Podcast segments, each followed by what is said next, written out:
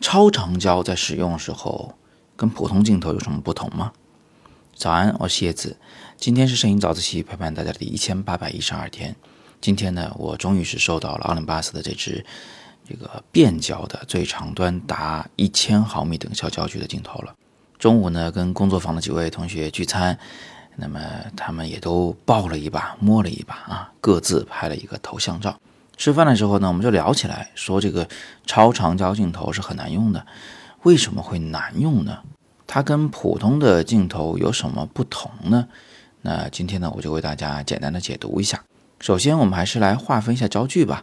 首先呢，我们会根据习惯，把这个一百零五或者是说一百三十五毫米以上的镜头啊，叫做长焦镜头，然后把三百毫米以上的镜头才叫做超长焦。在不带超字的这些焦段里面。比如说，这个广角、中焦、长焦，哎，这三个焦段里面，我们一般啊会认为长焦镜头是比较好用的，比较容易用的。为什么呢？因为广角镜头它拍的那个画面中的事物有点多，嗯，很难组织这个画面让它变得有序。就是讲人话，就是有点乱啊，容易乱。但是中焦镜头拍的东西呢就会少一些，长焦镜头拍的东西更少了。我们可以用长焦来拍一朵荷花。啊，一片树叶，一位姑娘的脸庞，不管怎么样，都是一，都是极简的画面。所以，当你什么技巧都没有的时候，用长焦镜头拍东西，会觉得哇，很爽啊！画面突然就变得非常的美丽。其实只是在简洁这一个层次上，让你觉得有点爽啊。另外呢，因为长焦头它天生带有一种背景会特别模糊的效果，我们叫小景深效果。那当然，前景也会特别模糊，这前后都模糊了，只有这张美丽的脸庞是清晰的，是不是很好看？这个呢，我们管它叫小景深效果。所以你看，长焦镜头呢，它在视角上狭窄，它避去了周围的杂物，又通过前后景的模糊啊，这个小景深效果达到了进一步的简化。那对于小白来说，当然会觉得长焦镜头拍出来非常好看。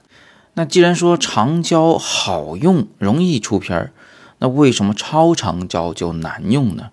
以我自己的经验啊，六百毫米甚至更长的，像我现在手头这个一千毫米的超长焦镜头呢，就可能会出现两个比较棘手的问题。第一个问题特别棘手，就是你不知道该拍什么了。以前啊，你是在身边、在周遭见到了什么东西很可爱，想拍它。啊，比如说蹲下来，这朵小花真可爱，我拿手机拍一个，对吧？稍微远一点，马路对面有个姑娘真可爱，但是我这个不好意思过去了，我拿长焦偷拍一张。嗯，基本上都是你这个放眼望去可以看到的东西。但当你手里拿着一支一千毫米的长焦去拍照的时候，我们要观察的那个拍摄主体都是位于特别远的地方的。哎，看看两公里外有没有东西要拍。你想想，这个观察难度是不是大了呀？我们以前从来不会关注那么远的东西的，人性就是关注周遭事物跟自己有关的事物嘛。更别说你还要在这个基础上去考虑什么构图的问题，那画面是否会美的问题。第二个麻烦呢是这个超长焦镜头里事物特别扁平化，那有的有立体感的事物啊，或者说是只有立体才好看的事物呢，超长焦是肯定不能拍的。比如这有个姑娘。特别好看，你从正面给他拿一千毫米拍一张试试，那脸就扁得像个饼似的，没有任何的立体感。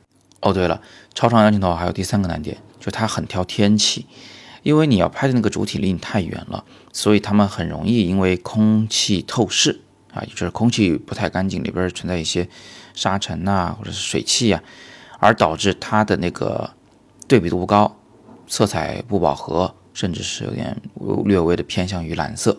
这样一来，你拍下那些事物呢，它的画质就一般啊。即便你在后期死命的较高对比度，最后出来的画质肯定也不如在一个特别阳光明媚、空气通透的好天气拍的那么好看。我又想起两个小点：超长焦镜头呢，因为实在是又长又重，那这个视角太窄，所以手的细微抖动在画面中会有特别明显的体现，很容易拍出那种手抖模糊的照片。超长焦呢，还有着太浅的景深，这个背景实在是太模糊了，所以它只能用减法原则构图，很难用加法原则构图。嗯拍出来照片呢，可能不那么耐看啊，这可能也是个问题。那至于我会扛着这支一千毫米的镜头拍出什么照片来，会不会要好看的啊？我想呢，这个就大家拭目以待吧。今天我就会拿着这东西去拍照了。今天有同学问我说，是不是要去做一个艺术创作的项目啊？那倒不是，就是我的那个摄影书里啊，缺一点这个动物的样片，我得去拍一点样片。来吧，同学们，你们喜欢什么动物？想让我去拍什么动物的，在底部留言。呼声高的，我就多花点时间去拍拍看。好。那今天我们就聊到这儿吧。关于焦距，其实我们在自由摄影师这门大课里呢有非常详尽的讲解。想要进一步了解的，可以戳阅读原文去了解自由摄影师 Plus 这门课程。那今天呢是摄影早自习陪伴大家的第一千八百一十二天，我是叶子，每天早上六点半，微信公众号、喜马拉雅以及头条的摄影早自习，不见不散。